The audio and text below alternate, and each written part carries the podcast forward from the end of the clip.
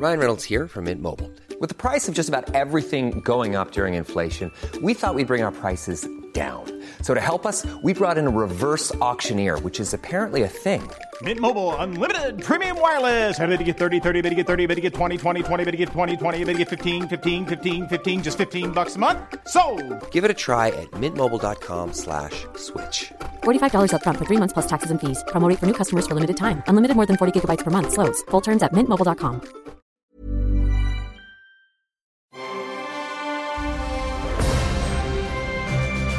Logenplatz, der Filmpodcast mit Stefan Kuhlmann. Ja, herzlich willkommen hier von Norden nach Süden, von Osten nach Westen. Herzlich willkommen zu dieser äh, super Sonder-Special-Ausgabe vom Logenplatz. Ähm, wir kümmern uns in dieser Episode um nichts Geringeres als um die Erforschung der Zukunft.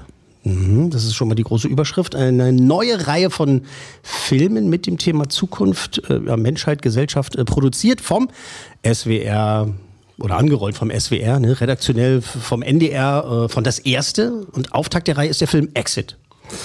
Exit mit dem äh, fantastischen Friedrich äh, Mücke. Jan Krauter ist dabei, Laura de Boer, Thorsten Merten und viele andere. Regie und Schnitt Sebastian Marker. Äh, dem haben wir unter anderem die Tatorte Tag wie jeder anderes, Lebe der Tod und Meter zu verdanken. Und die Drehbücher zu diesen Tatorten ganz bestimmt äh, stammen von Erol Yesilkaya. Mhm, Rock'n'Roll. So. Für Meter haben Marker und Yesilkaya äh, 2019 den Grimme-Preis bekommen. Das heißt, äh, wir müssen jetzt ein bisschen eloquenter reden als sonst, der Herr Meier und ich. Sind- Erstmal müssen wir sagen, also es ist heute eine Sonderausgabe. Hab ich gesagt? Einen Gast. Äh, ja, da komme ich doch jetzt hin, das ist doch Dramaturgie, verstehst du? Wir haben hier einen Drehbuchautoren zu sitzen, da versuche ich ein bisschen dramaturgisch, was ein bisschen Genau. so, Spannung. deswegen. Ich habe mich schon gewundert. Mann, ey. Also, die haben den Grimme-Preis gekriegt, Bede. 2019. Womit? Mit Recht. So, jetzt haben wir's.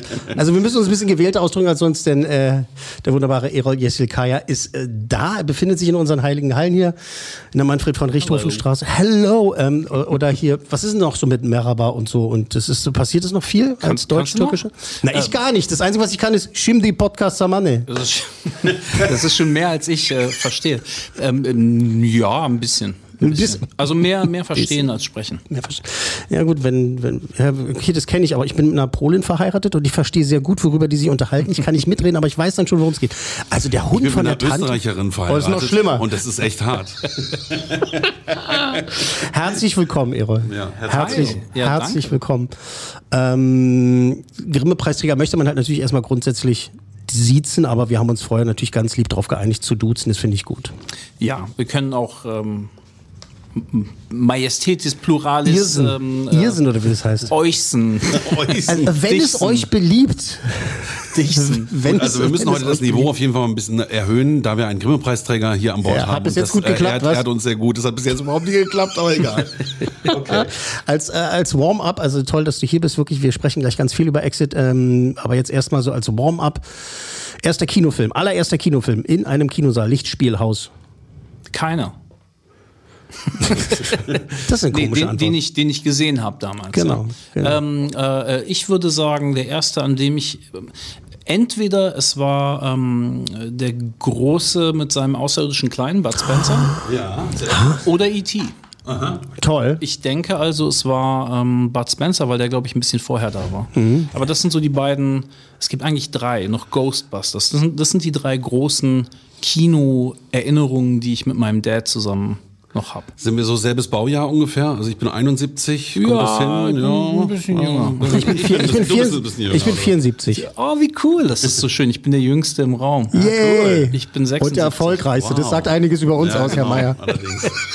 ja gut, aber wir sind Kinder der 70er und äh, da durfte man noch lachen mit Bud Spencer im Kino. Ja, super. Äh, heute wäre Ja. das dann schon wieder irgendwie problematisch, weil da wird ja geschlagen. Ne? Äh, meistens. Ja, oh Gott, um Gottes Willen, stimmt, ey. Das gab es bestimmt auch mal eine Bewegung, wahrscheinlich, dass sie gesagt haben, das zu brutal. Wie Tom und Jerry sollte ja auch ver verboten richtig, werden. Ja, ja, ja. Sicher. Aber es ist toll, das ist eine gu- gute Auswahl. Große mit einem außerirdischen Kleinen oder E.T. E.T. war mein zweiter Film, das weiß ich. Der erste war das Dschungelbuch. Oh. Und E.T., also mich hat E.T. damals richtig traumatisiert. Aber Äh, hallo, richtig, aber- also richtig. Ja, meine Und- Tochter traut sich auch nicht, E.T. zu gucken. Zu, Recht. Und der Außerirdische, erinnert ihr euch an, an den Bud Spencer-Film? Ja, da na gibt- klar, der da- kleine Junge, ja, ja, klar. Genau. Und da gibt es auch diese Szene, wo der Junge irgendwie von den Außerirdischen so runtergefahren wird in irgend so ein, in, in Mhm. ein Gerät. Und auch Ja. das hat mich völlig traumatisiert. Alle, be alle beide Filme direkt. Uh. Ja, gleich die beiden Also die Traumatisierung, die, 12. die erklärt einiges, würde ich sagen, die Traumatisierung. Das also, äh, bringt einen dann wahrscheinlich dazu, Bücher Tat- zu schreiben. Tatortbücher zu schreiben. Drehbücher zu schreiben. Von der Seele. mit Mord und Totschlag, okay. Das war der erste Kinofilm. Ähm, und früheste TV-Erinnerung, so als TV-Event? Dann wahrscheinlich auch ein Colt für alle Fälle oder sowas. Dalli. auf Ja, das war schon, Fall. naja, oder? Spaß am Dienstag. Spaß am Dienstag und so Silas und diese ganzen. Silas. Das war toll. Patrick Bach. Mandara, ich weiß nicht, da erinnert sich wahrscheinlich niemand mehr dran, aber das war auch eine von diesen Mandara. Pantau Urlaubs fand ich toll. Pantau, aber diese, diese, äh, die, diese Reihen, diese, oder nee, Filme waren, nee, das waren Reihen. Silas war, also Tim Thaler. heutzutage würde man sagen, äh, Miniseries würde man, glaube ich, dazu Würde sagen. man oder? heute sagen. Ja. Das war toll. ja. Die, waren, Silas. die waren richtig gut. Ich weiß nicht, wie viel jetzt Verklärung da drin steckt, aber damals fand ich das absolut großartig, diese. Nostalgie verklärt. Ja. Ja, das stimmt schon. Ist oft so. Aber ein paar Sachen haben überstanden. Weil Ich meine, jetzt ganz kurz nochmal aufgemachtes Fass, wenn man sich E.T. heutzutage anguckt, ist es immer noch äh, wahnsinnig gut inszeniert. Meisterhaft. Also hat es halt wirklich überstanden Ja, alles. Ne? Also die- absolut. Spielberg bleibt Spielberg, ne? Naja, Naja, darüber kann man nicht. ähm, und der Lieblingsfilm? Oh, Bei äh, mir ändert sich, äh, um so mal kurz reingeworfen, meine, meine Top Ten ändert sich ständig. Äh, aktuell ist es seit vielen Jahren, ist es bei mir The Tree of Life von Ja. Terrence Malick. So, die jetzt gerade mal, aber viele Jahre war es, äh, es war mal in Amerika oder Almost Famous oder sowas. Das, das variiert. Ich habe ne, ich hab tatsächlich eine Top 50 oder 51-Liste mir Wow. gemacht. Und ich habe immer gesagt, mein Lieblingsfilm ist ein japanischer, den wieder kein Mensch kennt. Äh, Yantown heißt der, Swallowtail Butterfly. Und der ist irre. Absolut irre. Wirklich eine ist Mischung. Martial Arts? Nee, nicht Martial Arts, aber es ist schon, es, es wird geballert und geblutet, aber es ist auch ein Musikfilm. Es ist ein, er ist romantisch, er Natürlich. ist zweieinhalb Stunden lang. Er ist wirklich, wirklich fantastisch und man geht da absolut gebügelt und bewegt raus. Ist ganz, ganz toll. Gleich Das ist schön, dass das Ding. gebügelt und bewegt. Finde ich gut. Ja. Finde ich gut. Okay, wie heißt der nochmal? Yentown Swallowtail Butterfly. Swallowtail Butterfly. Ist irre. Hab ich noch, nie, noch Absolut nicht mal was von gehört. Wow. Wirklich, lief auch im Kino in, in Deutschland. Nicht von Kurosawa. Nee, der ist nicht, der ist aus den 90ern. Okay. Äh, Da kenne ich nur Tampopo, den ich ganz toll Oh, fand. der ist ne? auch super. war Ah, super. super. Ja, ja, genau. Der ist Okay. auch irre. Ja gut, asiatisches Kino ist schwierig manchmal für mich, aber ich liebe es eigentlich auch heiß und inniglich. Ja, da gibt es schon auch wirklich gute Klassiker. Ran und Ja. sowas. Wow. Raise the Red Lantern. Was hat dazu geführt, ähm, ähm, du hast in Marburg studiert? Ja. Ähm, was hat dafür, dazu geführt, dass es so kommt? War es E.T., war es Silas? Noch, nö, es gab einfach keinen Numerus Clausus. Ich war einfach. Äh, ich, ich war, äh, achso, wie ist es eigentlich hier mit so, so Fluchen und so? Gerne, alles. auch, ja. Fluch away. Ähm, äh, ich war verdammt nochmal scheiße in der Schule. ich, war, ich war eine ziemliche Flasche, ähm, aber vor allem, weil ich einfach nicht hingegangen bin und, und das äh, nicht mochte. Hab zwar mein Abi gemacht irgendwann, aber es war, ich dachte halt wirklich immer, das wäre gar nicht mein Ding. Und ähm, ich wusste nur, Film ist einfach das Einzige, was ich, was ich wirklich liebe. Und ich habe mich wirklich damals zu der Zeit fest damit abgefunden, wahrscheinlich einfach mit geliehenem Geld alt zu werden oder nicht sehr alt zu werden oder so. Es, wir sind uns sehr ähnlich. Ja. Ja, aber, ich mein- aber in einer Sache nicht, weil ich habe beim Abi gesagt, nö, mach ich nicht. Bock. Ich habe nach zehn Jahren habe ich gesagt, nee, das war's für mich. Ich Ja. habe ab der siebten Klasse keine Hausaufgaben mehr gemacht. Und bei mir war es auch so, dass ich gesagt habe, ich will Film machen, Film. Äh, äh, Gut, die. Leidenschaft ist die gleiche. Es scheint so, Mhm. scheint so ein Stück weit. Da, äh, es scheint auf jeden Fall so. Und man merkt ja dann auch irgendwann, dass da nicht viel an, also ich meine, klar, ich habe andere Interessen und so und mit wachsendem Alter auch noch mehr. Aber zu dem Zeitpunkt war das ganz klar einfach das, das Ding. Äh, Film und ich habe dann irgendwie, was habe ich gemacht? Ein Praktikum bei Action Concept, der Clown RTL, erinnert ihr euch? Ja, ja, ja. Das war der Hammer. Bestimmt, da sind oder? Sachen passiert, die, die Total könnt ihr euch actionreich, nicht oder? vorstellen. Ja, ja, ja. ja, Gerne eine Anekdote und los. Oh, ganz, also da, da gab da gab's einige ähm, so Sachen wie äh, es gibt ein Katapult für eine Explosion, damit es aussieht, jemand fliegt von der Explosion weg und einer bedient die Explosion, einer bedient das Katapult. Okay, auf drei, eins, zwei, drei. Bumm, der Typ wird durch die Flamme katapultiert, völlig verbrannt. Was ist passiert? Der eine dachte, eins, zwei, drücken. Der, der andere andere eins, zwei, drei, drücken. drücken. Oh Gott. Nicht richtig kommuniziert. Lethal Weapon mäßig. so, so schnell. Und da, da gab es so viele, ich weiß gar nicht, oh Gott, darf man darüber reden? Ich weiß es nicht. Aber ist ja lange her. Und am Ende sind ja auch alle halbwegs glimpflich da rausgekommen und die Dinger waren ja auch erfolgreich. und War so. super Insofern- erfolgreich. Das ist ja, Ja, ja. ewig gelaufen. Ja. Ewig gelaufen. Das war wirklich Läuft aufwendig gemacht, ja. Das Ja, stimmt. klar. So, jetzt sind wir warm. Ähm, behaupte ich jetzt einfach mal. Wir, wir sprechen über den Film Exit. Seit 21. ist er in der ARD-Mediathek. Ja. Am 28.10. dann um 2015 im äh, Free TV, also im normalen Fernsehen. Ja. Und äh, ich bin jetzt mal so frei und versuche die Story zusammen Und im Dezember, Im Dezember? auf Blu-ray Auch zu schon. kaufen. Ach, das ist aber toll. Das Ab wird, dem 17.. Das wird viele Freunde freuen von uns, äh, äh, Showfreunde, wie wir mal sagen. Amir, äh, schönen Gruß an dieser Stelle, der immer zu mir sagt, ja, aber gibt es das dann auch auf Blu-ray? Ja. Er will auch immer, immer noch Hardcopies haben. ich, ich auch. Ich auch. Ich liebe das Special Editions, bitte. Ja. Ja, so mit, mit äh, Audiokommentar? Nein.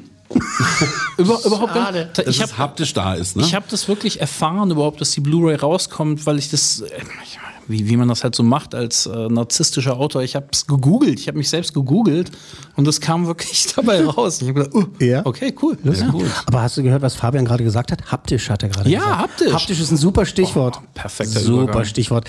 Denn äh, der haptische Modus kommt in Exit vor. Ähm, reden wir gleich mehr drüber. Also, ich versuch's mal. Also, es geht um Linus. Äh, der wird gespielt von Friedrich Mücke. Er hat äh, eine junge, frische, motivierte IT-Firma. Die haben eine KI, eine künstliche Intelligenz namens Infinitalk entwickelt, mit der Mensch seine Liebsten quasi digital dann simulieren oder äh, aufleben lassen kann. Infinitalk soll in Tokio 2047 verkauft werden. ist ein Science Fiction. Es ist also quasi Science Fiction, obwohl das Wort Science Fiction ja nicht so richtig passt, weil, also red, reden wir auch gleich drüber. Äh, Linus äh, Kollegin, äh, beziehungsweise ehemalige Verlobte Luca, die hat so ein bisschen was dagegen und sagt, nee, ich habe ein schlechtes Gefühl bei der Sache. Ich glaube, das wird nicht. Lassen wir es mal. Und die verschwindet daraufhin aus dem Hotel und äh, auf der Suche nach äh, Luca, da wird äh, für Linus äh, immer mehr, wie heißt es so schön, die Realität durcheinandergewirbelt. Äh, Soweit soll es erstmal reichen. Es geht also um künstliche Intelligenz, um Hologrammtechnik auch, äh, um das Dasein an sich, um digitales ewiges Leben. Transformation. Ja, aber auch um äh, kriminelle Machenschaften. Und äh, wir wollen da mal reinhören. Er hat das beste Angebot gemacht. Da bin ich raus. Luca! Von deiner Unterschrift hängt jetzt alles ab. Lass sie nicht in deinen Kopf.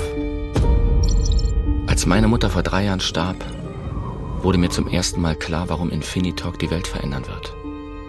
Weil es im Leben hauptsächlich um zwei Dinge geht. Irgendwas stimmt hier nicht. Mit dem Vertrag mit Lindy. Lass uns einfach verschwinden. Jetzt, sofort. Luca ist weg. Was meinst du mit Luca ist weg? Und zwar nicht um Karriere oder Geld, We can't imagine the opportunities we'd have if we cooperated. Luca Durand hat nicht unterschrieben. Sie war gegen unser Geschäft. Jetzt ist sie verschwunden. Sondern es geht um Liebe. Und um Zeit. Und um Zeit. Dass das im Trailer ist, ist auch schon hart, ne? Äh, könnten wir auch, glaube ich, stundenlang über, über Trailer und äh, Marketing könnten wir auch reden. ähm, so, jetzt haben wir da mal reingehört. Ähm, ich habe den Film gestern Abend mit meiner Frau gesehen in der Mediathek. Okay. Und meine, also abgesehen von, dass sie sich ab und zu in die Hosen gemacht hat, weil es dann doch creepy Images gibt in Ja. dem Film. Ähm, also durchaus spannend ist und gruselig. Abspann kommt und meine Frau sagt, dreht sich zu mir und sagt nur, krasse Scheiße. Das ist äh, ein gutes Prädikat. Es ist ein gutes, ich auch. es ist ein super Prädikat. Seine Frau muss natürlich immer viele Sachen mitgucken und das Ja. geht auch oft in die Hose. Ich- Ähm, ja. Aber wenn sie sagt, krasse Scheiße, das heißt so viel wie, hat mich echt Fabian, geflasht. Fabian guckt sie natürlich nicht viel mit. Wenn ich einen Screen habe, darf ich den ja nur alleine sehen. So, ja, natürlich. Bitte schneiden, bitte schneiden. Äh, tatsächlich ist es, das kannst du dir vorstellen. Also ich mache seit über 20 Jahren Interviews und da passiert es schon manchmal, dass man halt, du siehst morgens in der Presseverführung den Film und danach musst dann halt äh, Ben Affleck treffen und hast gerade Paycheck gesehen und denkst dir so, ach du Scheiße, und jetzt müssen wir mit dem da 20 Minuten reden. Äh, und schon nach den ersten Minuten dachte ich so, ach yes, geil, es ist, es richtig gut geworden. Oh, cool. Ähm, w- toll. Danke, das, das, das freut mich extrem. Ja, es ist eine digitale Geistergeschichte irgendwie, ne? Ja, genau, das ist das, ist das Faszinierende und, und, und noch viel mehr. Wir wollen, versuchen wir mal jetzt äh, im Laufe des Gesprächs auch ne, plotmäßig uns zurückzuhalten ne, mit, mit Ja. Spoilern und so, weil das ist tatsächlich ein Film, man muss aufpassen viel. Ja. Ähm, man, man darf sich viel Gedanken machen. Ähm, es hat Spaß gemacht, sich zu überlegen, oh, ist es jetzt so, ist es jetzt so, steckt das dahinter, steckt das dahinter. Ähm, das macht Spaß. Es ist ein wirklich faszinierender Film, äh, tolle Darsteller, die sind wirklich durch die Bank weg, äh, wirklich alle gut, ähm, beeindruckende Inszenierung. Also man merkt schon, dass der Herr Marker, also die Regie, äh, hat auch den Schnitt gemacht, das, er hat schon ein, zwei Projekte da- davor gemacht. Ja. So ein bisschen hat er schon mal was gemacht, hat schon ein bisschen was auf dem Kerbholz. Naja, aber äh, das Ding ist ja, du hast jetzt mit den Kollegen schon öfter zusammengearbeitet oder teilweise, genau. Und äh, dann weiß man auch, was einen erwartet. Als Mhm. Drehbuchautor bist du ja auch wirklich ausgeliefert, ne? Ein Stück weit. Ja, das, das, kann man, das kann man so sagen, ja. Aber ich meine, ab einem gewissen Punkt, manchmal kann man sich ja auch so ein bisschen aussuchen, mit wem man arbeitet. Und Sebastian und ich, wir, wir suchen uns das ja gegenseitig aus. Mhm. Wir wollen ja miteinander arbeiten und äh, machen das deswegen auch meistens. Ja, also Das wär, wäre auch. eine meiner späteren Fragen gewesen. Entschuldigung. ist es- nee, ist, doch- ist, du, ist alles gut. Bring, bringen Sie sich ein, bringen Sie sich ein. Ähm, ich gebe immer so eine Wertung ab. Äh, Coolmänner vergebe ich ganz kokett mit Ja. meinem Namen. Ähm, fünf ist die äh, Höchstwertung. Ja. Und da habe ich die ganze Zeit gedacht, das sind vier Coolmänner, vier Coolmänner auf jeden Fall. Aber ich würde sogar, also nicht nur, weil der Erol jetzt hier sitzt, sondern auch so fünf vergeben. Warum? Weil ich es toll finde, dass ein Genrefilm da ist. Ja. In, in, in Deutschland, äh, ein Deu- ein deutsch produzierter, mehr oder weniger. Ja. Äh, äh, deutsch produzierter Genrefilm und das finde ich einfach geil, weil es gibt viele Leute, mich eingeschlossen in den vergangenen Jahren, die immer wieder gesagt haben, ey, Genrefilm in Deutschland ist echt schwierig, ob Ja, das ist jetzt ja. Science Ist Fiction es, ist oder was auch immer Ist oder Fantasy ist schwierig und was ich was und diese Sache jetzt sowieso und das hat mich sehr gefreut. Ähm, was war jetzt für dich ähm, das basiert auf der Kurzgeschichte von äh, Simon Urban. Ja. Richtig? Nachspiel. Nachspiel, die ich nicht gelesen habe. Deshalb habe ich jetzt, kann ich jetzt so Fragen stellen nachher, wie, wie war die Charakterentwicklung. Ich weiß ja nicht, wie viel von ihm jetzt da war. Ich habe die Kurzgeschichte, also diese, diese Geschichte nicht gelesen. Ach, das hätte mich jetzt natürlich interessiert. Das tut mir leid. Das, das, weil die, es ist eine, es ist eine freie, also eine sehr freie Interpretation, so frei sogar, dass es das Ganze mit, äh, mit den Linsen, mit den HoloLinsen und dass man wirklich da ist, sozusagen in der digitalen Welt, das war gar nicht so. das äh, kommt, kommt alles von dir. Das, das, kommt, das kommt von mir oder äh, von uns. Ähm, es ging wirklich bei, äh, in der Kurzgeschichte war das ein, ein Audio-Ding. Deswegen heißt die Firma Infinitalk, weil man wirklich nur spre also nur, weil man sprechen konnte damit. Aber die Essenz von der Geschichte, die war, die war super, die war richtig cool. Ja. Und die haben wir auch versucht, so gut wie möglich zu ehren und ähm, aufrechtzuerhalten. Aber es es ist schon relativ frei, einfach jetzt für das Medium Film so ein bisschen Ja. angepasst und umgeändert und für unsere. Ist es tatsächlich so, dass die Protagonisten, dass die Schauspieler eben halt äh, Kontaktlinsen haben und da wird eben halt äh, das Computerbild, sagen wir es jetzt mal so, halt drauf projiziert. Also man es ist quasi wie eine 3D-Brille, die man äh, direkt aufhat und im Computer drin ist, im Computersystem und eben nicht nur äh, Infinitalk macht, sondern eben auch alles andere eben halt daran machen kann. Ne? Also da werden ja dann E-Mails äh, durchforstet und da kommt, ähm, da gibt es eine tolle Szene, in der halt eben äh, ein Account gehackt wird und äh, Fabian, du hast so lustig gesagt, man will eine Blu-ray erhalten, man will was haptisch haben. es gibt im Film tatsächlich äh, äh, den haptischen Modus. Und das ist sehr, es ist wirklich lustig auf der einen Seite, weil es halt wirklich, du siehst halt dann so, so Schränke, die verschlossen sind und die haben dann halt quasi eine Brechstange im haptischen. Es ist, der Computerhacker sitzt da und hackt sich in den Account ein, aber eben halt im haptischen Modus hat er halt eine Brechstange in der Hand und, und macht den Schrank auf. Super Idee. Dankeschön. Super Idee, das hat, hat uns sehr gut gefallen. Haben wir, haben wir, haben wir da gesessen, haben wir äh, schallend gelacht, äh, auch wenn es äh, dann halt spannend war. In dem Moment, also was dazu gehört. Ähm, wir haben das Zitat von, vom Regisseur, der gesagt hat, es ist nicht unendlich weit weg von unserem Heute. Und das stimmt einfach. Ich meine, wir haben das Schlagwort Science Fiction gehabt. Wie viel Science Fiction ist es noch überhaupt heutzutage? Naja, das ist schon aktuelle Forschung auch, ne? Ich denke ja. Also äh, es gibt da ganz viele, ich glaube, es gibt auf jeden Fall den, ich meine, den Drang danach, letzten Endes irgendwie ja schon fast ewig zu leben, den gibt es ja schon ganz, ganz, ganz lange. Aber auch in Sachen ähm, Kommunikation. Ich meine, ein Teil davon ist ja einfach, dass man diese HoloLinsen hat und dass man sich unter anderem dadurch halt in einem weißen Raum treffen kann, wo man miteinander redet. Im Großen und Ganzen ist es auch nichts anderes als eine Weiterführung von Skype. Ähm, insofern diese ganzen Bestrebungen, die gibt es auf jeden Fall. Die gibt es auch wirklich jetzt schon in, in, in industrieller äh, Ausführung und so, da, da wird dran gearbeitet. Aber am Ende, also das war uns ehrlich gesagt nicht so richtig wichtig. Es geht ja auch hier um das digitale ewige Leben. Ähm, d- an dem normalen ewigen Leben wird ja auch geforscht. Sogar bei Google gibt es Ja. eine Abteilung, die sich darum Ja, kümmert. ja, ja. Und das ist total verrückt. Absolut. Ja. Der, Herr, der macht der Herr Musk nicht auch was in die Richtung? Der hat ja irgendwelche Dinger im Gehirn, wo er dann äh, Sachen schon reinspielen Ja, kann. DMT. Also ist auch total krass. Ja, aber im Grunde genommen, ich meine, wir können klonen. Wir können einen Großteil, es gibt eine, ähm, es gibt auch eine, eine Show, ähm, ah, wie heißt nochmal, vielleicht wisst ihr das, der Herr, der Super Size Me die Doku gemacht hat. Ich komme jetzt nicht auf den Namen. Ach so, ja, okay. Dokument, ein ja, Dokumentarfilmer. Der hat eine Show, die heißt Inside Man. Und da gibt es eine Folge über Futurismus. Ja. Und in der Folge sieht man, was an Digitalisierung schon möglich ist. Und da klappt euch das Kinn aus dem Gesicht. Ja. Am Ende der Folge steht er quasi einem Hologramm von sich selbst gegenüber und unterhält sich mit sich. Und das ist wirklich, äh, what?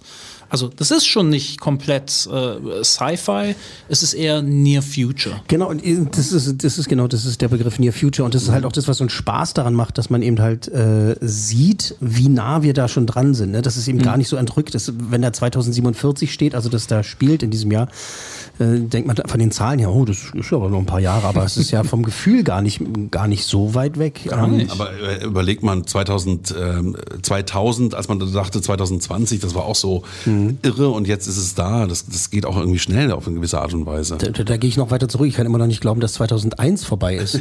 Ja. Und keine Pan Am durchs Weltall äh, zu, Ja. zur Moldau gondelt. Es gibt keine richtigen Filme mehr. Es gibt nur noch gebeamte, digitale Filmbeams. Naja, im Moment gibt es ja fast gar keine mehr. Das ist komisch, ne? Das ist ein komischer Ansatz. Das ist zusammen. ja immer wieder passiert, ne? Das ist, wenn wir richtig weit zurückgehen, haben ja die Leute auch gesagt, Farbfilm ist blöd, das ist Blödsinn. Das, Ja. wollen, das wollen wir gar nicht, Farbfilm. Schwarz-Weiß, so muss das sein, das ist die Kunstform und was Und wollt ihr mit bloß eurer nicht mit Farbe? Ton und so, Ja, ja ne? genau. Also das ist schon. Ähm, ganz kurz dann zu den, wenn wir äh, Simon Urbans Vorlage haben, oder du in dem Fall die hast, ähm, wie ist dann so die, also du hast gesagt, es ist frei danach, dann hast du die, die Charakterentwicklung. Ähm, wie war das denn jetzt für dich? Also hast du da quasi freie Hand dann irgendwie und kannst machen, was du willst mit denen? Ja, das kann, also äh, im Grunde genommen ja. Die Frage ist immer, wird es dann akzeptiert? Aber das ist gar nicht in dem Sinne eine, eine, eine Frage von, darf ich das oder darf ich das nicht, sondern eine Frage von, wie kann ich das? Ich, ich meine, du liest halt was, du guckst, gefällt dir das? Die Geschichte fand ich interessant und spannend. Die hatte auch was zu sagen, meiner Meinung nach. Und der nächste Schritt ist dann, wie kriegt man das halt für ein Drehbuch so, dass es funktioniert? Ich mag das super gern. Äh, Stephen King äh, hat irgendwann mal, ist gefragt worden, so, was sagen Sie denn dazu? Irgendwie, ich meine, die Leute, die ihre ganzen Bücher zerstören, ihre Romane mit diesen Verfilmungen zerstören. Und er hat gesagt, kein einziger. Da, hat aufs Regal gezeigt und, und gesagt, die stehen alle im Regal. Genau wie sie waren. Ja, okay. Das eine ist das Medium, das andere ist das und daran orientiere ich mich immer so ein bisschen. Also ich gucke, was, was steckt in mir, was kann ich der Geschichte noch irgendwie geben, was macht diese Geschichte mit mir und dann wird das einfach aufgeschrieben. Aber ein Drehbuch zu Super, ja, schreiben super. ist doch nochmal anders als ein Roman, denke ich, oder? Absolut. Weil du, du dir ja dann wirklich für den Film schreibst. Ja, das ist eine ganz andere Ökonomie des Erzählens. Ich meine, letzten Endes, gerade fürs, äh, fürs deutsche Fernsehen, man hat halt wirklich fast bis auf die Sekunde genau etwas abzuliefern. Das, ich muss dazwischen haken, denn das ist meine Frage. Ähm, Wie groß ist denn heutzutage noch die Schere im Kopf, wenn man halt ein deutsches äh, Genrefilmdrehbuch schreibt? Ich meine, weil irgendeiner wird ja sagen, du, wir haben äh, so und so viele Millionen können wir ausgeben, wenn es Millionen sind mal. Ähm, kannst du dich freimachen als äh, Drehbuchautor und halt sagen, naja, das werden die, they fix it in post, wie man so schön sagt, die werden Na. sich schon drum kümmern? Na. Nee, also das, nee, so geht das nicht. Es gibt einfach bestimmte Gegebenheiten, die über, da kommt man manchmal nicht dran vorbei. Das, das eine ist ein Budget. Genau. Ein Budget ist, wie ein Budget ist. Wir haben für Exit tatsächlich einen Hauch mehr bekommen, aber im Vergleich zu allem, was vom amerikanischen Markt produziert wird, ist, sind das Peanuts. Das ist das Catering-Budget. Mhm, das glaube ich. Ähm, äh, auf der anderen Seite, man hat eben bestimmte Vorgaben in Sachen FSK. Man darf jetzt keine Blutfontänen, auch wenn wir in, in manchen Filmen schon mal hier und da ein bisschen drastischer geworden sind, am Ende von, was weiß ich, Meter. Ähm, aber im Großen und Ganzen, wenn man weiß, hey, es darf nicht zu teuer sein und man weiß, wie man mit dem Budget umgehen kann, wie weit man gehen kann. Und das andere ist halt, man darf nicht zu exzessiv blutig sein. Obwohl Blut sehr wichtig ist in Exit. Äh, Blut sehr wichtig. ist immer. Also kein wichtig. Spoiler, aber es ist sehr wichtig. Sehr Das wichtig. ist, das ist wichtig. Aber wenn man diese, wenn man die Parameter irgendwie befolgt, dann kann man da drin relativ frei arbeiten eigentlich. Jetzt hast du selber gerade schon Stephen King genannt. Äh, mir als, äh, als alter Nerd äh, ist natürlich aufgefallen, dass Lukas äh, Hotelzimmernummer die 237 ist. Ja. Und das ist, äh, der Fabian wird es nicht wissen, das ist aus Shining. Ich drehte mich zu meiner Frau um und sagte, das ist die Hotelzimmernummer Ja. aus Shining. Okay. Da kommt's her Kenn auch, ich ja? natürlich, also vor Augen Geil. habe ich sie schon. Ja. Ja, super. In Meta gibt es das auch, da ist die Nummer auch da. Der ist auch da, ne? Ja. Das, aber sowas liebe ich. Ja. Sowas liebe ich. Jetzt, wenn, wenn, ich werde mir das bestimmt nochmal angucken, weil ich es nämlich auch äh, äh, dann anderen Leuten zeigen werde. Ich weiß schon, mein, mein Vater wird es lieben, glaube ich, sehr. ähm, sind da noch mehr so eine, so eine Easter Eggs drin? Du musst jetzt gar nicht explizit verraten, aber gibt es so ein paar Dinge, vielleicht verrätst du noch eins oder ist da noch irgendwas drin, so, das wurde gesagt, hast, oh, das hauen wir damit rein. Weil 237 kriegt natürlich nicht jeder mit. Ich habe mich ehrlich gesagt nicht mal mehr an die 237 erinnert. Ah, ah, okay. Ach so. Okay. Also ich, ich glaube, ich denke schon, aber ich, ich weiß es jetzt nicht. Ich Okay. wusste tatsächlich nicht, wir haben das in Meta gemacht, ohne Ende. Der ist wirklich, der ist voll mit Easter Eggs. Mhm. Jede, jede, jede Menge. Davon handelt der Film ja auch. Hierbei eigentlich weniger. Das ist einfach nur, wenn da mal eine Zimmernummer oder so vorkommt, äh, Dann kann man sie auch benutzen. dann kann man auch irgendwie ein bisschen, das ja auch mal machen. dann kann man das. Ähm, wann warst du fertig mit dem, mit dem Buch? Wie lange ist es jetzt her? Weil dann kommt ja die Produktion danach und. Boah, das ist eine gute Frage. Meine Güte. Was haben wir? 20? Ja, ja zwei, ich weiß, wir würden es gerne alle Leider. vergessen, aber wir haben 2020. Warte mal, zwei, wir haben Ende 20. Boah, Hilfe, wann haben wir das Ding gedreht? Oh Gott, ich weiß nicht mehr, ob Das ist 19 oder 18. Ja, naja, machst ja auch, du machst ja noch ein, zwei Sachen nebenbei.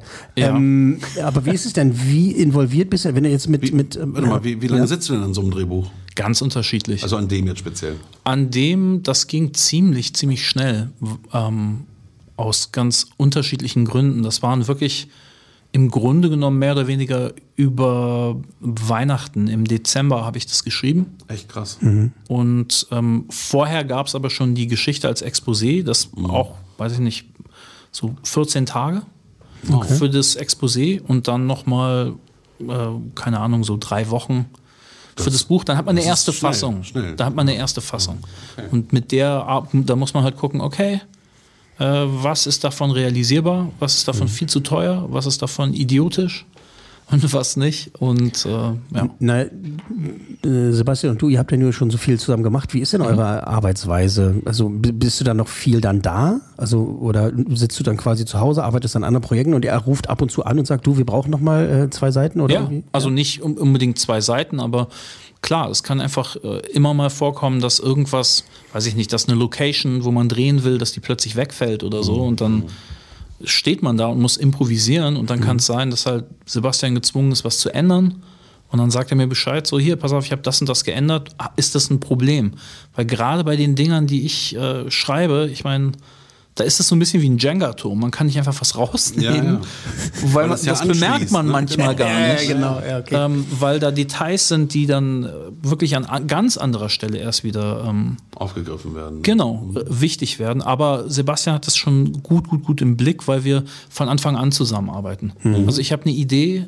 Äh, als Beispiel sag ihm das oder er hat manchmal eine Idee und wir reden darüber und dann setze ich mich hin und fange an, das äh, zu entwickeln und spiele da immer Ping-Pong mit ihm sozusagen über die Geschichte. Und dasselbe ist auch dann später bei der Post-Production, im, im Schnitt und sowas. Also wir machen das wirklich von Anfang bis zum Ende so stark wie es geht zusammen. Aber ans Set gehe ich eher nicht so. Darfst du dich oder willst du dich beim Casting einbringen? Bist du da gefragt? Klar. Hast du da Ideen? Weil ich meine, du schreibst es, ne? Also ich meine, dann denkst du halt so, naja, Mensch, der Mücke, den Ja. sehe ich da, den sehe ich da, den Mücke. Ja, Oder wie ist das? also sicher, äh, aber das ist halt, ich meine, das ist ein eigener Beruf. Ja, Also, klar, nee, ja. äh, man, weiß. hat, man hat manchmal Ideen. Ähm, ich ich weiß noch, ähm, ah, ist das clever? Man muss immer so ein bisschen zurückdenken, ist das clever, das jetzt zu sagen? Aber doch, ist eigentlich, ich glaube, das ist eine, eine, eine große Ehre, weil ähm, der erste äh, Tatort, den Sebastian und ich zusammen gemacht hatten, äh, da, da gab es einen, sagen wir mal, Bösewicht. Und ich habe mir ganz schwer gewünscht, dass der von Rutger Hauer gespielt wird. Mhm. Das war, also er ist einfach ein unfassbarer Schauspieler. Und ich habe mir nicht gedacht, wer könnte das in Deutschland erfüllen, welcher Schauspieler. Mhm. Und ich habe da echt dran gezweifelt. Und dann kam aber wirklich Armin Rohde ins Spiel und habe gemerkt, oh, okay, das ist eine Idee. Und, und Armin hat das einfach zu seinem eigenen Ding gemacht. Das ist der Knaller. Ja. Haus am Ende der Straße. Wenn ihr ihn nicht gesehen habt, guckt die mal. A- Armin Rohde ist der absolute Überknaller in dem Film. Das ist echt der Hammer. Gut, das heißt, dass auch die Leute, die sich damit beschäftigen, dann auch den Riecher haben, das äh, zu finden, was du geschrieben hast.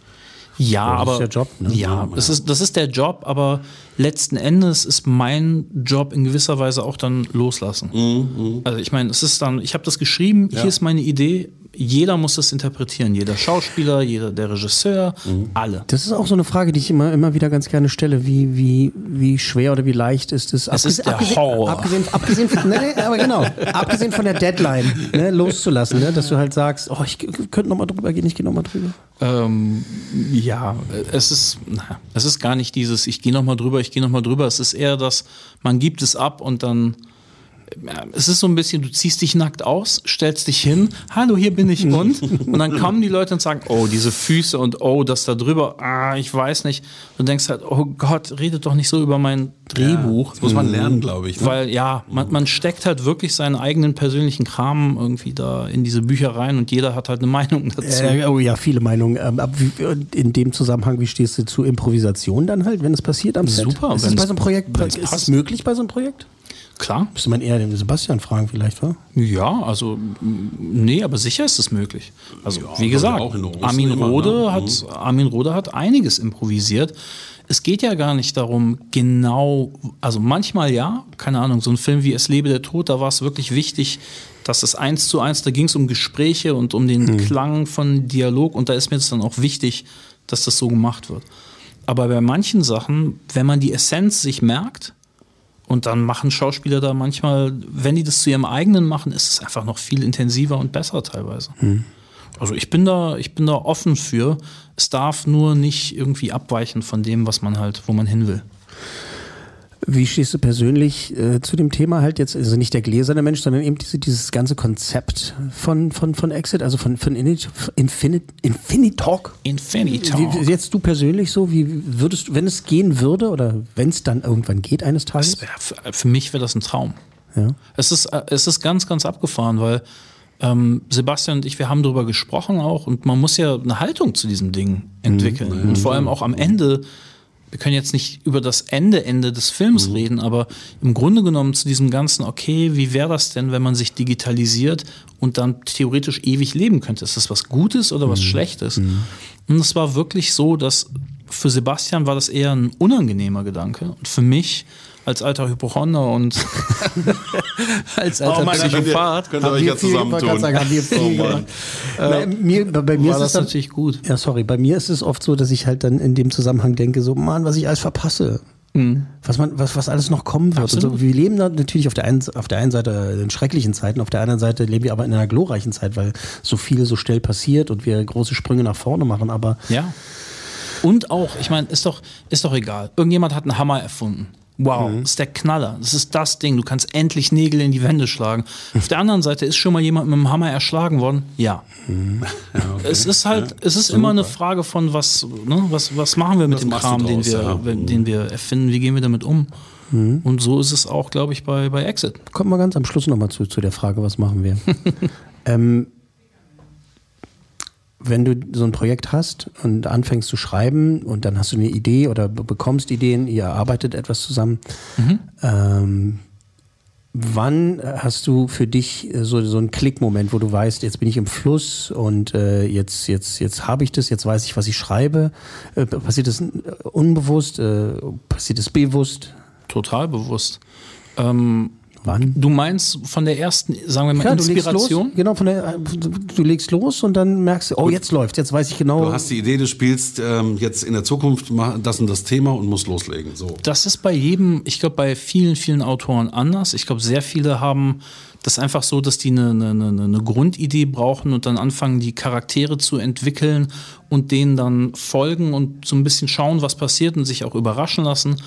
Bei mir ist es interessanterweise so, wenn eine Inspiration da ist, ich muss, ich muss wissen, was der Midpoint ist, also sozusagen das, du hast eine Hauptfigur, eine Hauptfigur will etwas, keine Ahnung, Rocky will den Preis gewinnen, aber er hat auch eine innere Reise, ein, ein, ein Need, etwas, was er innerlich braucht. Und die, der, der Midpoint ist immer das, was er äußerlich zu erreichen scheint. In der Hälfte des Films muss es das sein, dass du denkst, oh, Problem ist gelöst. Super.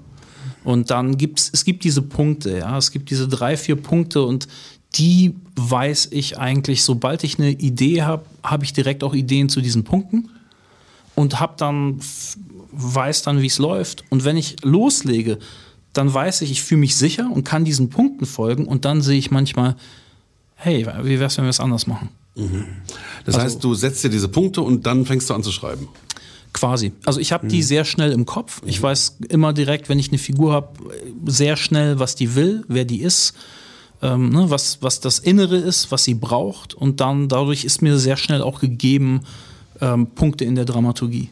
Wie gehst du mit Lieblingsfiguren um, wenn du zum Beispiel was schreibst und du merkst in, in einer Geschichte oder in, in, in einem Drehbuch, dass du halt, oh, den finde ich besonders gut und äh, Ja. ist aber vielleicht einfach nur eine Nebenfigur und du sollst gar nicht so viel, so viel mit dem machen? Das ist, das ist ganz interessant. Also ich bin da, wie gesagt, ich bin da recht diszipliniert, weil ich halt recht geordnet in Bezug auf Dramaturgie arbeite. Aber klar, mit Lieblingsfiguren, bei Lieblingsfiguren ist es einfach immer das, da, da stecken am Ende die Emotionen. Ich weiß nicht warum, aber es ist so. Wenn du eine Figur magst, liegt die dir am Herzen und ich bring die verdammt gerne um. oder irgend, mache irgendwas, irgendwas halt Unangenehmes oder weil da, wenn dir das was bedeutet, dann weißt du, es wird definitiv dem Publikum was bedeuten und dann passiert da halt was. Klar. Oft. Das ist Storytelling. ganz weit zurück, ganz weit zurück nochmal. Wie seid ihr jetzt beide zu dem Projekt gekommen, zu dieser, zu dieser, ja, zu dieser Geschichte? Weil äh, Ja. ist der SWR rumgegangen und hat, hat gesagt, hier, das wollen wir machen, wer möchte das, das Buch nehmen oder wie war's? Also das, wie du ja schon gesagt hast, das Projekt war ja schon im Großen, dass man was über die Zukunft machen will, war ähm, bei den Sendern äh, äh, SWR und ähm, NDR war ja schon angedacht. Und in unserem Fall war es so, der, äh, die Produktionsfirma äh, Sommerhaus, Jochen Laube und Fabian Maubach, die haben, äh, ich glaube, Sebastian angefragt, irgendwie, also dann quasi uns direkt im Team. Und die haben unsere Filme, die kannten unsere Filme auch und ähm, da gab es eben diese Geschichte von Simon Urban. Ich glaube, uns sind sogar noch ein, zwei andere Geschichten angeboten worden, äh, worden aber die von Simon, das hat einfach geklickt, sehr schnell. Und wir haben dann, wie gesagt, ich habe dann das Exposé geschrieben, das wurde dann angeboten und dieses Package war begehrt. war gewollt. Ja, es ist auch, auch, hat auch gut geklappt diesmal. Ja. Ähm, jetzt war also quasi die Inspiration äh, kommt von Simons äh, Geschichte. Ähm, w- woher kommt dann sonst bei anderen Büchern, wenn es jetzt ein Tatort ist, wo kommt, woher kommt da die Inspiration? Alles ist eine potenzielle Inspiration. Ja, ich meine, keine Ahnung, he- heute Morgen war, äh, stand der, der, der Briefkasten bei uns offen. Ke- Keine Ahnung, wer, warum. Also, das ist ein Ausgangspunkt. Ja, das ist eine Frage, Geil, die offen ja. ist. Alles potenziell. Völlig egal. Also du siehst ein Bild, was irgendwas auslöst, kann Ja. sein. Oder eine Figur, Absolut. irgendwie den Busfahrer oder sowas. das, es darf auch gerne sein, wenn du irgendeine Serie oder einen Film guckst, dass du denkst, so, ah, wäre es nicht cool, wenn. Und dann hast du als Autor halt die Möglichkeit, es tatsächlich auch zu machen. Alle Leute haben eine Meinung zu Filmen und zu Serien und alle wissen es besser. Aber als Autor ist halt das Coole und manchmal auch Erschreckende, du kannst dann wirklich versuchen, auch es zu machen. Ja? Und ja, das kann auch durchaus mal sein. Braucht es ein bestimmtes Umfeld äh, zum Schreiben oder kann es, machst du das überall oder ganz ja, bestimmtes es, Setting? Es, es braucht ein, Umfeld, äh, ein Umfeld, wo meine äh, Kinder nicht da sind. Ich habe auch Ja, schon das kenne ich. Ich habe drei Mädchen zu Hause. Ja, ja, also vier mit meiner mit, Frau. Mit Kindern geht's einfach nicht. Aber ich habe auch von Naja. Kollegen von dir gehört, dass die ähm, äh, auch so bestimmte Abläufe haben, Rituale und diszipliniert sind und äh, dass sie damit auch was wegschaffen irgendwie. Ja, äh, ich meine, da sind wir wieder bei Stephen King, ja, Mhm. der jeden Tag äh, seine bestimmte Zeit schreibt. Das ist bei mir nicht so. Ähm, ich weiß nicht warum. Ich habe das einfach nur nicht hingekriegt. Es wäre besser so zu. Du hast, ich meine, du, du wirst es, Stefan, auch sehr gut kennen. Ähm, wenn man Film, ich weiß gar nicht genau, wie es jetzt bei dir ist, aber wenn man Film wirklich liebt und du arbeitest in dem Bereich, dann ist da keine Grenze mehr zwischen Hobby, Passion, Hm. Liebe, Pflicht, Horror, äh, äh, Zeitdruck. Absolut. Und das vermischt sich und dann ist auch, das war's dann auch mit Wochenenden, mit Privatleben, mit diesem ganzen Ja, Kram. ja, ja. ja. Das, vielleicht können wir mal gemeinsam mit meiner Frau nochmal darüber reden.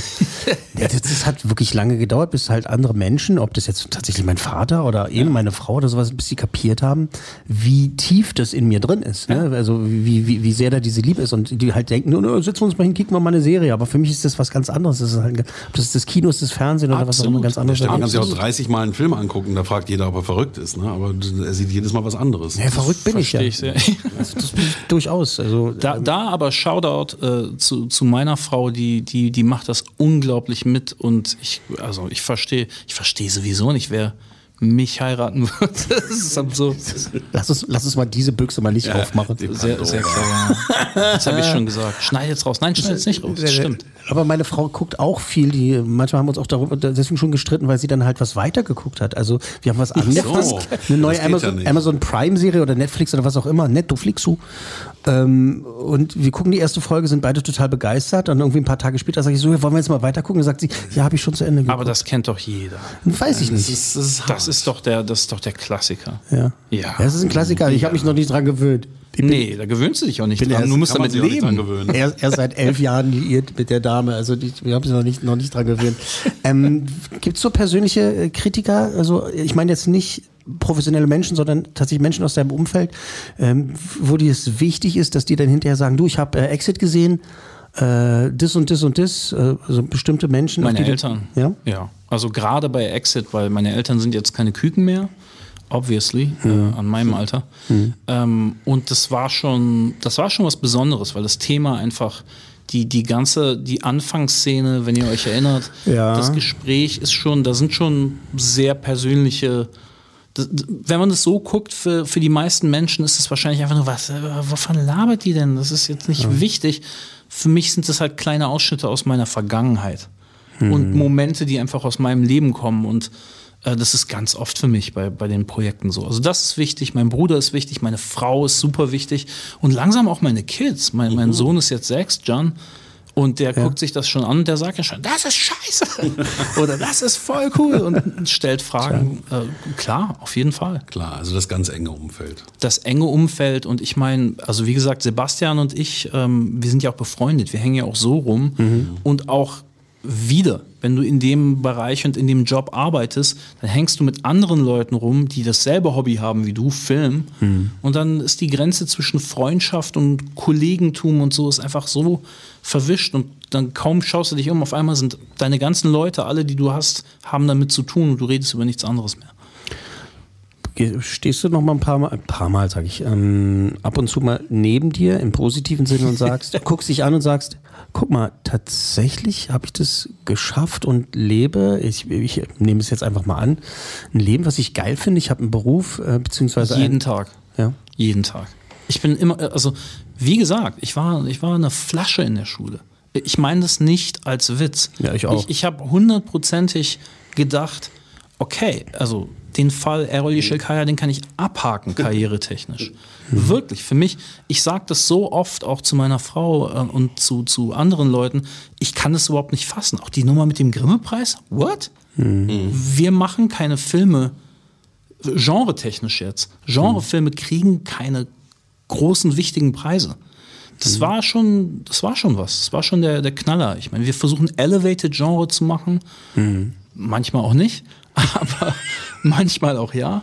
Und das ist schon toll. Und ich, ich bin da jedes Mal baff und äh, finde es. Ja, das ist so ein bisschen auch der American Dream. Ne? Also mach das, was du liebst zu deinem Beruf und dann wirst du niemals nach äh, Wochenende. Ist es der American Dream oder ist es einfach nur der Dream?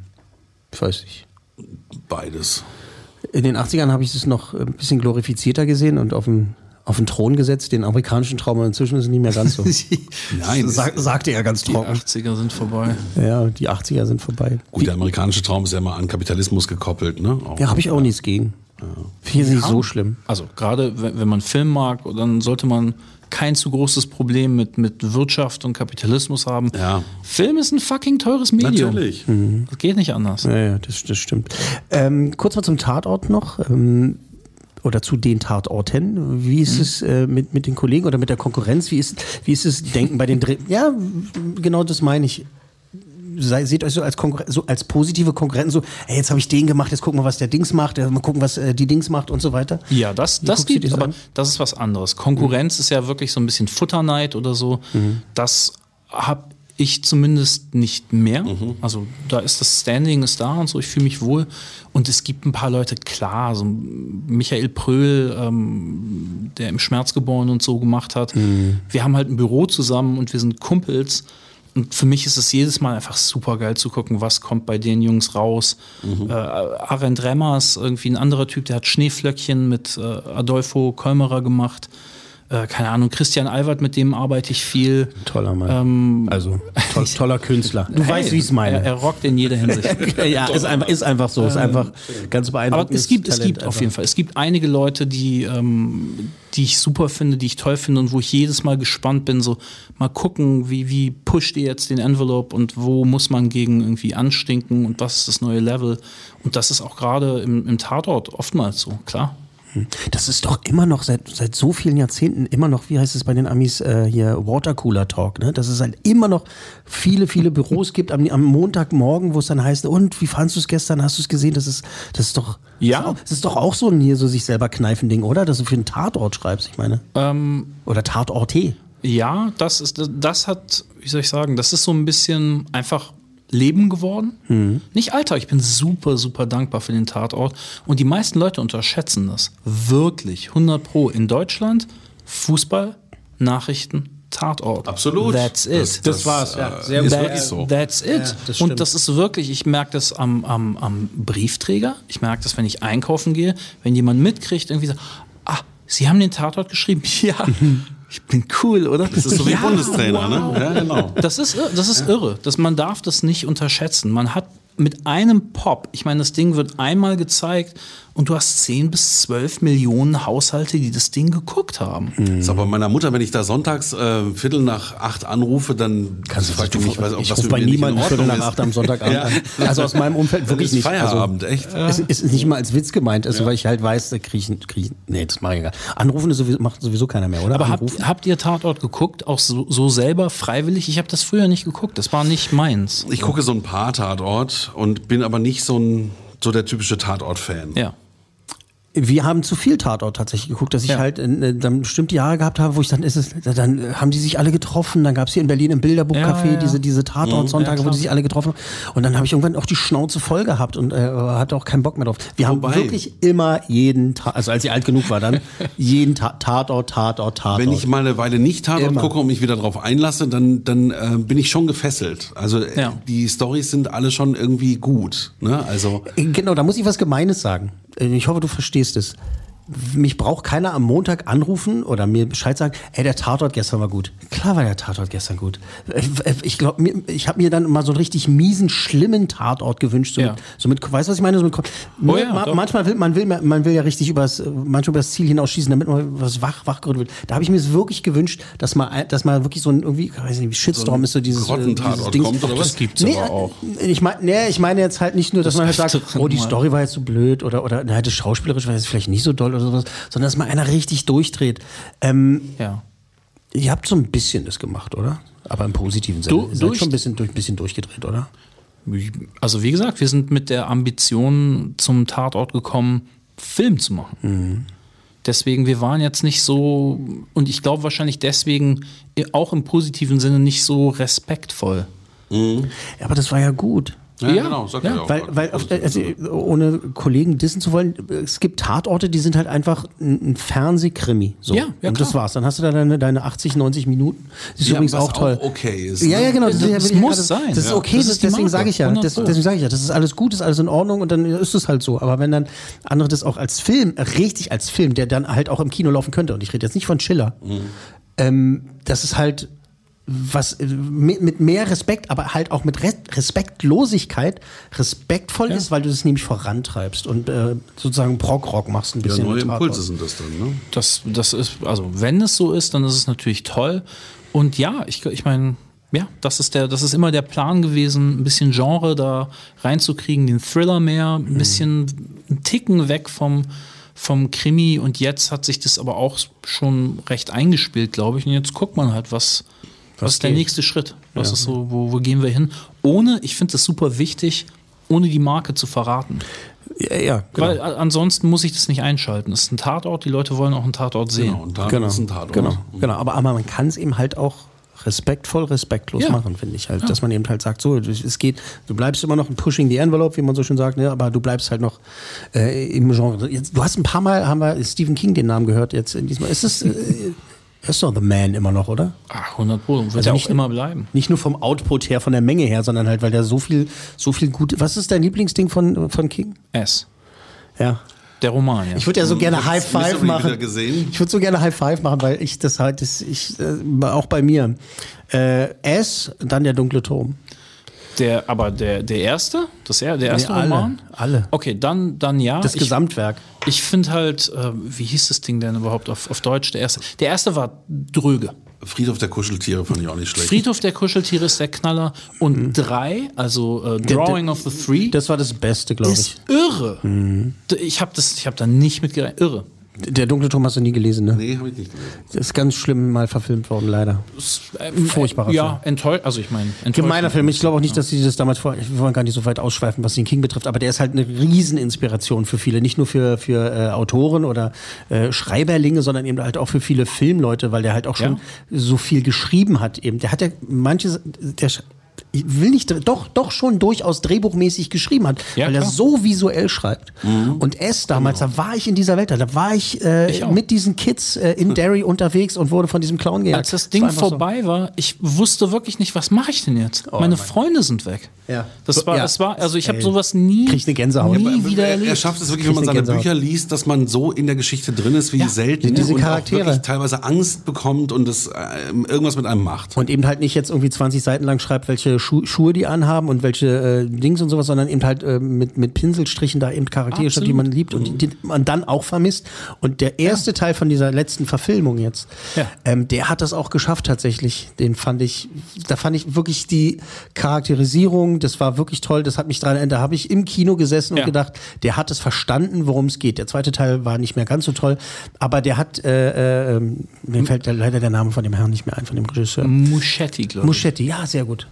Ähm, der hat es verstanden. Und das ist doch, das ist, ist doch auch wahnsinnig inspirierend, oder? Dass man, dass man da so einen Menschen hat, der für, für viele Leute auf der Welt, für Millionen von Leute halt irgendwie das Synonym ist für eklig und Horror und schlimm und der hat ja eine Macke, aber eben als Autor, das kommt ja nicht von ungefähr, dass der seit so vielen Jahren so, so, so, so weit verbreitet ist. Das ist ja nicht einfach nur, das, der, ist ja, der ist ja kein McDonalds-Hamburger. Stephen King ist so wichtig für die Popkultur, Genau. dass er Menschen beeinflusst hat, die gar nicht wissen, dass sie von Stephen King beeinflusst sind. Der, und nicht nur für die Popkultur, für Literatur, für, ähm, für Genre, für, für den Film. Stephen King ist ein absolutes Phänomen. Und auch nicht jetzt äh, einfach nur als Fanboy gesprochen, sondern wirklich die Art und Weise, Figuren im Horrorgenre und auch von mir aus auch im Gross-Out, im Ekelbereich und sowas, Figuren so einzuführen, wie er das gemacht hat, das ist, ähm, ich würde sagen, nach, keine Ahnung, Robert Bloch oder sowas, äh, einfach epochal. Ja, Genau. Das ist auch ein Wort, was mir gerade im Kopf rumgespukt ist. Spuktete, episch. Spukt Ja, das, das schafft er. Das schafft er auch im Kleinen. Absolut. Im Kleinen episch zu sein. Finde ich toll. Freue ich mich immer. Kann man, kann, kann man ab und zu mal sagen, dass Stephen King gar nicht so schlecht ist. Nein, super. Uns gut. gerade Gar in nicht dieser. Runde.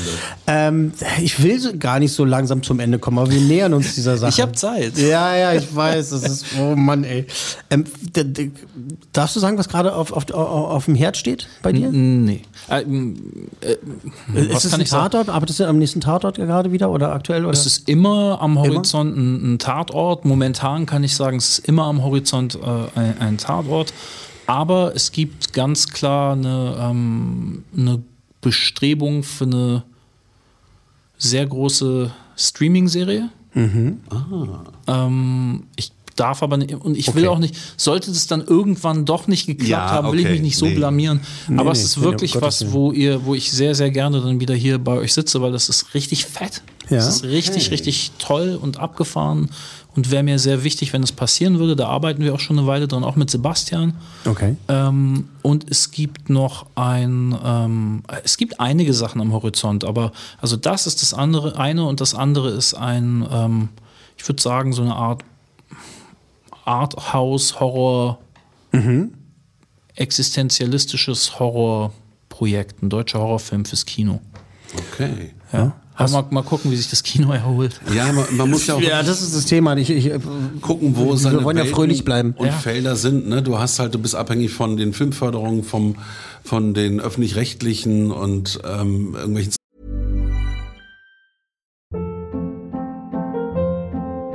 Hold up. What was that? Boring. No flavor. That was as bad as those leftovers you ate all week. Kiki Palmer here, and it's time to say hello to something fresh and guilt-free. Hello Fresh. Jazz up dinner with pecan-crusted chicken or garlic butter shrimp scampi. Now that's music to my mouth. Hello Fresh. Let's get this dinner party started. Discover all the delicious possibilities at hellofresh.com.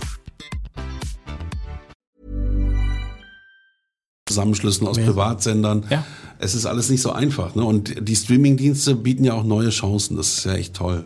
Ja, es ist nicht, also, es ist nicht alles Gold, was glänzt. Es ist die, also die Arbeit, die ich jetzt mache und auch gemacht habe mit den Streaming-Diensten, das ist knallhart. Das ist wirklich, ich meine, da wird halt, es ist so schwer darüber zu reden. Ich will nicht qualitativ irgendwas gegen das andere äh, aufwerten oder so, aber es ist einfach super schwer, wenn du dich an ein gewisses System zu arbeiten gewöhnt hast. Also sprich, was weiß ich, öffentlich-rechtlich oder ich meine, ich habe bei den, bei den, beim im Privatfernsehen mit, mit Gonger, mit damals mit diesem Geisterfilm irgendwie Ja. angefangen. Ähm, es ist einfach was ganz anderes, wenn man dann mit äh, amerikanischen Leuten zusammenarbeitet, die strukturell und so eine andere Art von Arbeit Glaub äh, ich. verlangen, Ja. weil, weil das sonst das Verständnis ist sonst nicht da. Man kann sonst einfach gar nicht zusammenarbeiten. Und das ist teilweise wirklich nochmal from scratch irgendwie n- n- alles nochmal lernen. Was, was, was das Streaming anbelangt, gibt es ja eine ganz existenzielle Frage, an der scheiden sich auch die Geister. ähm, bingen oder nicht bingen? Muss doch jeder für sich entscheiden. Ja, jetzt frage ich dich gerade. Ähm, ja, du. Auch. An. Also bei mir ist es so, Sitcom bingen. Äh, Dramaserie, wo es ungefähr eine Stunde geht, eine Folge, höchstens zwei Folgen. Es kommt drauf an, Weil, oder? ja, auf die Inszenierung. Ja, ich ich finde es halt schöner dann halt. Klar, Bingen, also es, Bingen ist etwas, beim Bingen geht es darum, es ist wie, keine Ahnung, Alkoholiker oder nicht Alkoholiker. Es ist so, Genau, entweder ich trinke ein du wirst Gläschen es, Wein Ja. oder ich knall mir eine Flasche weg. Wenn es passiert, dann hörst du halt nicht auf. Ja. Ist ja nicht so, dass man sich das aussucht. Ja, aber genau. passiert. Das Guck mal, sagt zum- was über die Qualität, Ja, glaube jetzt ich. Ja. Zum Beispiel liebe ich Fassbrause. Und Fassbrause trinke ich höchstens zweimal im Jahr, weil Dann sie bist mir du so. kein Fassbrause-Alkoholiker. Weil, weil sie mir, nein, weil sie mir so gut schmeckt. Wenn ich jetzt jede Woche andauernd Fassbrause trinken würde, würde ich irgendwann denken, so ist ja nichts Besonderes mehr. Und bei einer guten Serie, wenn ich dann so zwei, drei Folgen gucke und denke ich, okay, und jetzt lassen wir es kurz ein bisschen wirken. Das ist ja auch so inszeniert oft. Und Ja. dann gibt es auch ganz bestimmte Serien, da finde ich es einfach geil, so wie früher sich hinzusetzen. Das finde ich auch, es gibt Leute, die meckern dann halt, wenn jetzt der Mandalorian, da kommt dann äh, äh, an jedem Freitag eine Folge. Ganz viele kotzen jetzt schon wieder ab. Ab 30. Oktober übrigens auf Disney Plus, um mal Werbung zu machen. Für die es nicht wissen, aber das weiß ja eh jeder, dass es kommt. Aber da finde ich, da finde ich das cool und in Ordnung, weil dann halt dann, dann So war ja früher Fernsehen immer. Ja, du hast damals, dich weißt du jede noch. Woche auf die neue Folge Weißt du noch? Ein aber Colt es wird auch anders, es wird auch anders ge- gemacht, es wird anders geschrieben. Das ist halt so, Ja. ich meine, ne, das, beim, beim Tatort ist es ja auch so, wenn du irgendwie, also jetzt will ich nicht vom Mandalorian zum Tatort, ähm, aber ähm, da ist es auch so, dass manchmal wird dann vorausgesetzt, dass man eine, eine horizontale Geschichte erzählen will. Das Mhm. funktioniert nicht, vergiss es. Da sind Monate zwischen. Eine Woche, okay, aber dann baust du die Story auch so, dass es eine Woche Genau. anhält wenn du halt irgendwie einfach, keine Ahnung, Netflix oder, oder Amazon durchbingst, Mhm. dann kannst du schon mal ein bisschen noch horizontaler, ruhiger äh, erzählen. Ich Oder finde, konnte dass man die zumindest. Geschichten dann oft eben pro Staffel erzählt sind. Ne? Also gerade bei Netflix, ich hatte das letztes mit How to Get Away with Murder, da habe ich mir dann irgendwie auch vier Staffeln reingezogen und jede Staffel hatte so ihre Geschichte. Ja. Na, ich bin bei, bei Sitcom bin ich absolut fürs Bingen, obwohl es da halt schwierig ist, weil wenn du dann halt nämlich die ganzen Macken von den Charakteren wirklich gebündelt hintereinander bei sieben, acht Folgen hast, denkst du Ja. irgendwann so, oh Cameron, jetzt kann ich deine Witze auch nicht mehr ertragen.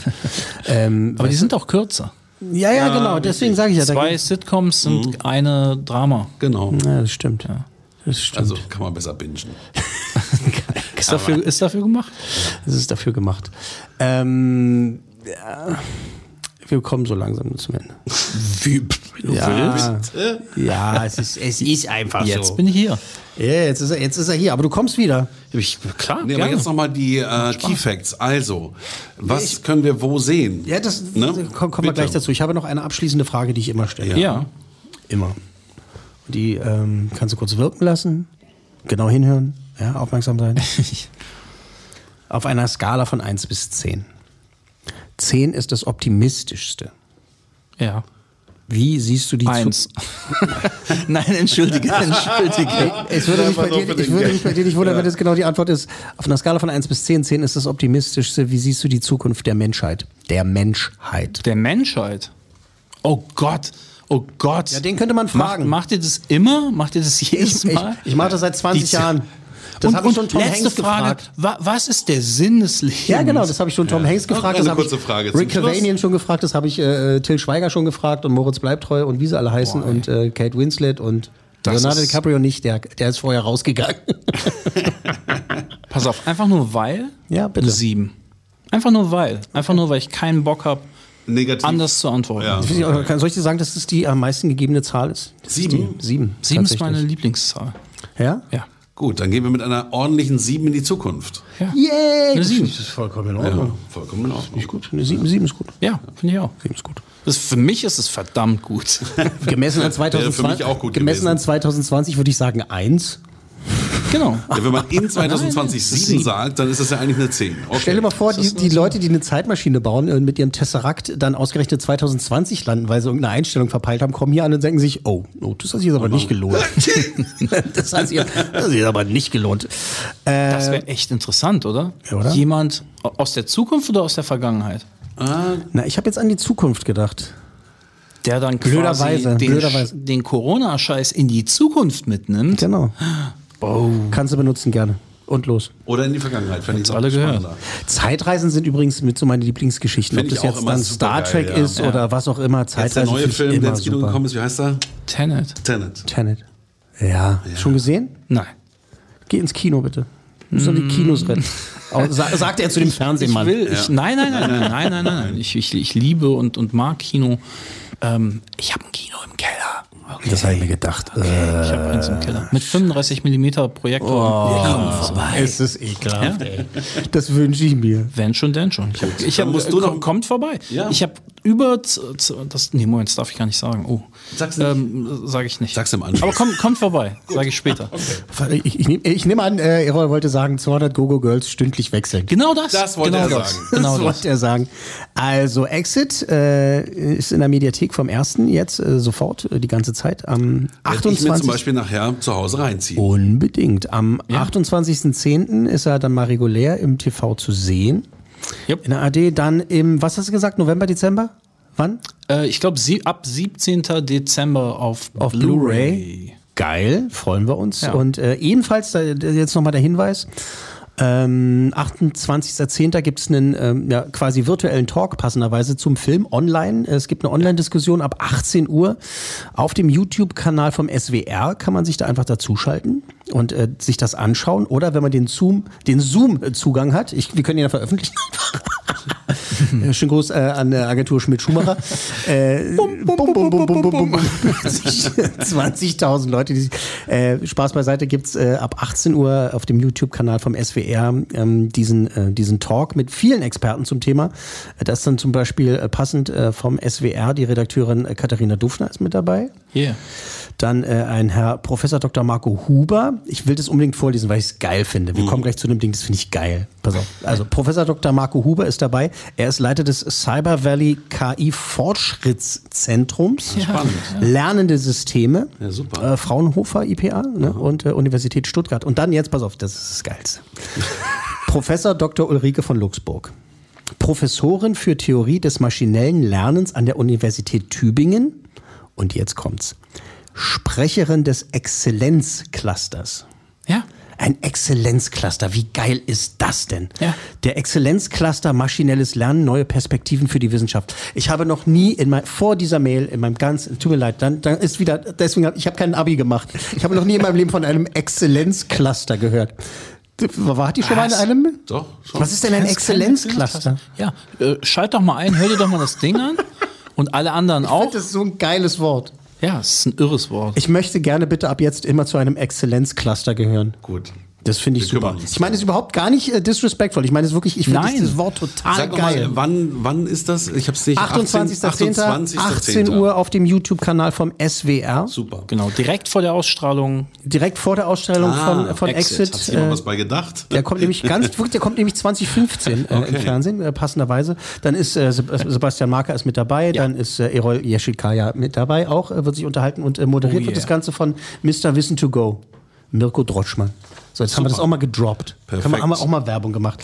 Ähm, ich bedanke mich ganz recht herzlich. Ja, war cool. Ja, Errol, hat mich auch gefreut, dich kennenzulernen. Spannende Geschichten. Spaß gemacht. Es, genau, es war uns nicht einerlei. äh, lass uns bitte in Kontakt bleiben. Wirklich Exit. Ich sag's gerne nochmal. Fünf Coolmänner von möglichen fünf, weil es wirklich ein toller deutscher Genrefilm ist. Äh, tolles Drehbuch, toll gemacht. Es macht einfach Spaß. Unbedingt, unbedingt angucken. Und äh, wir bedanken uns äh, vielmal, dass er die Zeit gefunden hat und sich hier äh, eingefunden hat äh, in unseren heiligen Hallen hier bei unserem äh, Podcast. Und du guckst so komisch. Nee, ich habe jetzt keine Zeit mehr. Ich muss jetzt los. Logenplatz, eine Produktion der Podcast 1 GmbH.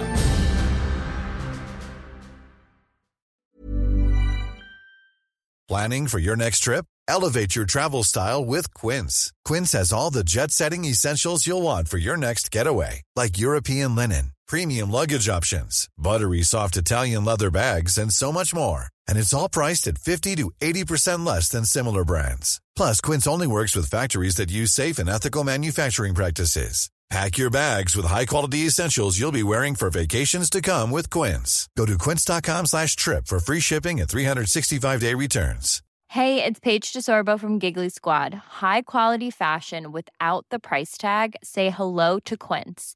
I'm snagging high-end essentials like cozy cashmere sweaters, sleek leather jackets, fine jewelry, and so much more. With Quince being 50 to 80% less than similar brands. And they partner with factories that prioritize safe, ethical, and responsible manufacturing. I love that. Luxury quality within reach. Go to quince.com slash style to get free shipping and 365 day returns on your next order. Quince.com slash style.